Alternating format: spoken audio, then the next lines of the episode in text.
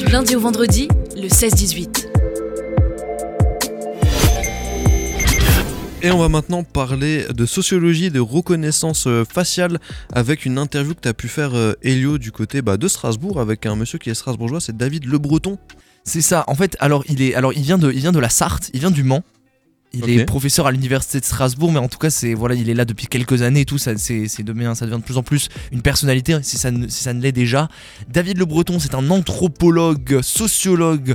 Donc de l'université de Strasbourg, il travaille là-bas, il enseigne à l'université de Strasbourg. Il était à la, il était à la librairie Kléber samedi dernier pour présenter euh, son œuvre, tout simplement parler bah, de son sujet de prédilection, son thème de prédilection, les visages. Les visages, effectivement, et tu lui as demandé, tu as posé une petite question euh, pour commencer l'interview. C'est ça, je lui ai posé comme question, bah, tout simplement, le visage, en fait, c'est ce qui nous définit en tant qu'être humain. Et de plus en plus, le visage, en fait, il sert à plein de choses. À payer, même euh, si vous avez un iPhone, vous pouvez utiliser Face ID, ou même chez d'autres téléphones. Bon, après, moi, je connais pas trop la concurrence vu que je suis un pro Apple. Puis, euh, il y a plein de- il y a plein d'autres manières, même en Chine. Maintenant, on peut payer ses courses avec le visage. Et surtout, en fait, ça aide le gouvernement à repérer les criminels. Et en fait, Ah oui. Ça pose énormément de problèmes au niveau de la vie privée et au niveau de la surveillance de masse. Et je lui ai demandé si euh, voyait d'un bon oeil l'arrivée de ce- ces moyens de surveillance dans le monde occidental. Non, pas du tout, parce qu'évidemment, ce sont des instances de contrôle, de, des manières d'être figé dans son identité, et puis donc, euh, du coup, de ne plus pouvoir jamais changer euh, la, la personne que l'on est. Non, je trouve que c'est absolument redoutable et que ce sont des procédures propres à des sociétés plutôt euh, totalitaires, à mon avis. Même si, bien entendu, le visage, sans doute, c'est une forme de singularité qui permet, au lieu de signer ou de faire un code, J'imagine que c'est sans doute aussi l'un des moyens, comme, quand on ouvre un Mac avec son doigt, euh, ses empreintes digitales et autres. Mais pour ma part, je n'aime pas ces, techniques-là. Surtout, euh, enfin, ça ne me dérange pas qu'on utilise les doigts, mais qu'on utilise le visage, ça me gêne quand même davantage. En parlant de changer de visage, évidemment, on pense à la chirurgie esthétique. Est-ce que pour vous, la chirurgie esthétique, vu, qu'on a, vu que le visage est associé souvent à des êtres humains, est-ce que pour vous, la chirurgie esthétique, c'est une déshumanisation? Non, pas du tout. Non, c'est une technique qui est à la disposition des, gens, des contemporains aujourd'hui pour changer leur visage, changer la forme de leur corps. Euh, pour ma part, je suis un sociologue, j'essaie de comprendre, donc je ne suis pas là pour juger le monde, pour moraliser, pour donner des, des codes de, bon- de bonne conduite. Ça ne me dérange absolument pas que quelqu'un euh, efface des rides, par exemple, ou, qu'une femme plus jeune refasse ses seins ou autre. Ça fait partie du monde d'aujourd'hui. Vous avez dit notamment lors de la conférence, l'ange n'a pas forcément le visage d'ange et l'assassin n'a pas forcément le visage d'un assassin. Ça veut dire en fait tout simplement qu'il ne faut pas se fier aux apparences. Non, il faut jamais se fier aux apparences, vous avez raison.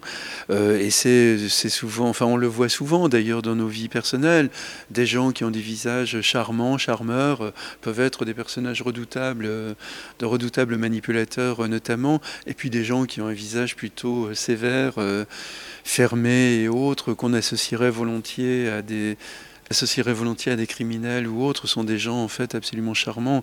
Et puis on sait bien que les criminels ont des visages d'anges, euh, bien entendu, souvent, pas toujours, mais, mais souvent. Donc voilà, la notion du physique de l'emploi n'est pas toujours juste. hein. Elle peut l'être, mais elle est rarement juste. On se fie beaucoup au visage et notamment à notre visage. On est de plus en plus, voilà, vous avez parlé notamment des selfies dans votre conférence. Est-ce est-ce que vous craignez, vous, un narcissisme de la société? Il est déjà là, il y a un narcissisme de masse dans nos sociétés contemporaines. Donc on passe davantage de temps finalement à se contempler soi ou, ou, à, ou à dialoguer avec soi-même, ne serait-ce qu'avec son portable ou avec son ordinateur, qu'avec les autres bien vivants autour de soi. C'est quand même l'un des grands soucis du monde contemporain. Mais quand on lit un livre aussi, on est dans son monde, on ne regarde pas l'autre. Est-ce que vous pensez que c'est vraiment un mal de la technologie? Ah, c'est une belle remarque, mais je, crois que quand on lit un livre, on est aussi dans la rencontre avec l'auteur. Euh, pour ma part, même quand je lis Homère, euh, je l'imagine, j'imagine le personnage d'Ulysse. J'imagine la Grèce antique. J'ai l'impression d'être en dialogue, si vous voulez. J'ai toujours eu ce sentiment-là en tant que lecteur. Et je- j'espère, en tant qu'auteur, euh, donner aussi euh, cette capacité de la conversation à mes, lecteurs. Je pense que quand on est devant son écran ou son portable, on est beaucoup moins devant, dans, ce, dans, ce, dans cette espèce de dialogue qu'on a avec, euh, avec le livre, qu'on a éventuellement avec le cinéma, mais avec plutôt l'histoire du cinéma. Parce que quand on voit un blockbuster aujourd'hui, à mon avis, on est plutôt dans la conformité conformité du monde, dans la conformité de ce qu'il faut aller voir en ce moment et autres. Pour moi, c'est pas tout à fait le même statut, vous voyez. Par exemple, quand on est en communication via le téléphone, c'est une communication, vous pensez, qui est biaisée? Oui et non, parce que le, téléphone, évidemment, c'est la voix, et la voix, c'est aussi l'un des hauts lieux de notre identité. Hein. Le visage et la voix euh, sont très liés. Euh, on reconnaît l'autre à son visage, et on le reconnaît à la voix. Et d'ailleurs, quand on téléphone, parfois, on dit c'est moi, et on, ne se nomme pas. Donc c'est pas c'est pas biaisé. Non, c'est que là, en l'occurrence, je parlais davantage de, de, ces innombrables euh, passants qu'on voit, ne serait-ce que les gens qui marchent dans la rue tout de suite et qui marchent tirés en avant par leur portable et qui ne sont plus du tout dans le, dans la, comment dire, dans la, qui sont plus à l'intérieur du lien social, ils sont plus à l'écoute ou à la vue des autres ou à, ou à l'audition des autres ou autres, ils sont plongés dans leur univers personnel. Et là, ils sont pas vraiment en dialogue avec un auteur ou avec une époque ou autre, ils sont, tous, ils sont vraiment dans une forme de narcissisme, oui, pour moi. Mais c'est un jugement de valeur que je fais, donc je peux comprendre très bien qu'on puisse me, me contester ce propos-là. Dans votre, prochain livre, est-ce qu'il portera encore sur le visage ou plutôt sur des traits qui sont propres, par exemple, à la forme, comme notamment la voix? Non, sur la voix, j'ai déjà écrit un livre qui s'appelle Éclat de voix, qui est, une anthropologie des voix. Il y a quelques années. Non, mon prochain livre, il porte sur les cicatrices, sur le, statut des cicatrices. Donc ça implique le visage, évidemment, mais pas seulement. Peut être des cicatrices euh, à la jambe, au ventre, aux mains, etc.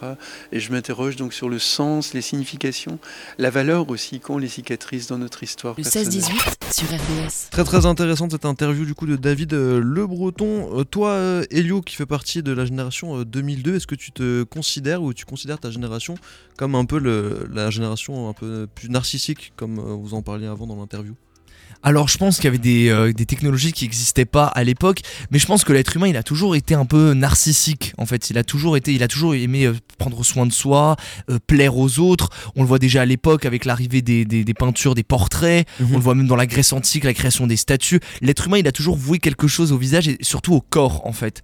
Je pense qu'on est dans une société juste on a des technologies que bah, les, les, gens du passé tout simplement n'avaient pas, mais je doute qu'il y ait réellement une narcissisation de la société. Hein. C'est peut-être qu'elle est plus visible qu'avant, quoi, plus visible qu'avant avec tous les selfies effectivement et, tout ce qui est euh, TikTok et toutes ces choses là. C'est ça. Peut-être qu'on la voit un peu plus, elle nous saute un peu plus euh, à, la gueule. C'est ça. Et en fait, je pense que ça fait aussi partie d'un système en fait, parce que le capitalisme nous pousse toujours en permanence à accumuler personnellement des choses. C'est toujours moi, moi, moi, intérêt personnel, mhm. mon visage, ce que je renvoie aux autres. Donc en fait, je pense que ça fait aussi partie, partie d'un système en fait, tout simplement, et qu'on est tout simplement des produits de ce système-là. Bien sûr, et puis de vivre euh, à travers le le, regard des autres, etc. C'est des questions euh, assez intéressantes. Effectivement, on peut partir très très loin pour faire des émissions de deux heures euh, là-dessus. En tout cas, David Le Breton que tu as pu euh, contacter, c'est quelqu'un quelqu'un qui est là depuis longtemps quand même hein, dans le game, hein, le game de la sociologie. C'est ça, le game de la socio. Alors ouais, il pèse. Non, oui, voilà, c'est quand même une sacrée, on peut dire une sacrée tête hein, dans le monde de la sociologie, très connu en plusieurs ouvrages à son, ouvrages à son actif. Bientôt 70 ans. Bientôt 70 ans, ça fait très longtemps qu'il est là. En tout cas, David Le Breton, c'est des ouvrages à conseiller, c'est un très bon auteur. Et surtout, je voulais tenir à remercier le, la librairie Kléber qui à chaque fois euh, nous accueille et nous permet de réaliser ce genre de, de reportages, de, voilà, de rencontrer de grands auteurs. Moi, il y a des très belles conférences qui se font là-bas, des rencontres. Déjà, Pablo Raison, pour ceux qui étaient là, les vrais étaient déjà là hmm. quand j'ai interviewé Pablo Raison. C'est encore une fois grâce à la librairie Kléber. En plus, c'est des voisins, du coup, on leur fait un gros coucou et voilà. Exactement, gros big up à eux. Merci Hello pour ton reportage.